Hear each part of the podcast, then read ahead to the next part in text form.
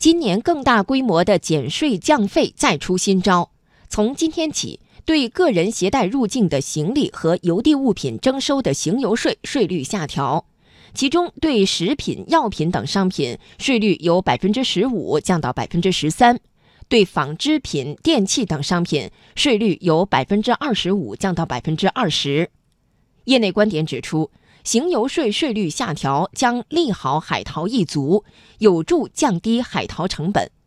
不过，对于 C to C，也就是个人对个人的代购模式来说，让利消费者的空间相对有限。来听央广记者刘百轩的报道。专家介绍，行邮税是行李和邮递物品进口税的简称，是对入境物品关税和进口环节增值税、消费税三税合并统一征收的进口税。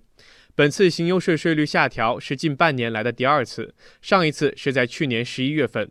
两次降低税率都瞄准了大量和民生密切相关的商品品类，例如烟酒、食品、药品、纺织品、箱包、钟表、化妆品、家电等都在调整之列。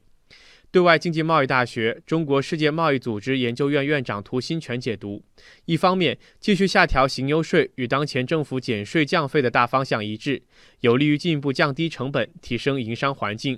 另一方面，消费者特别是海淘一族将从中获得实惠，有利于刺激消费。最近几年，随着中国居民出境旅游以及跨境电商的快速发展。现在通过这种出境旅游的时候购买商品，或者通过跨境电商的时候购买进口商品，已经成为中国居民消费这个进口产品的一种非常主要的方式。那么行邮税的下调呢，就直接降低了这两种消费行为的成本，那么相应的呢，也就促进了中国居民的这种消费。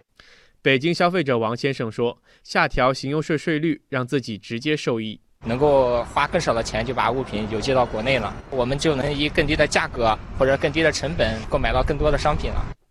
不过，消费者想要在跨境电商渠道上享受到这次行邮税税率下调带来的红利，恐怕还要再等待一段时间。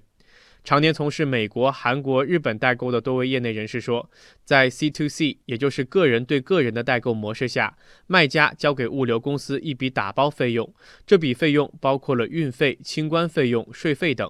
由于目前没有接到物流公司降费的通告，卖家也难以降价让利，所以终端销售价格暂时没有变化。卖家邱女士说：“这个税的问题目前还没有涉及到，但如果说真到以后涉及到的话，只能我们代购把自己赚的、赢取的利益往下减。”此外，业内人士还说，与税费相比，汇率因素对价格的影响相对更大。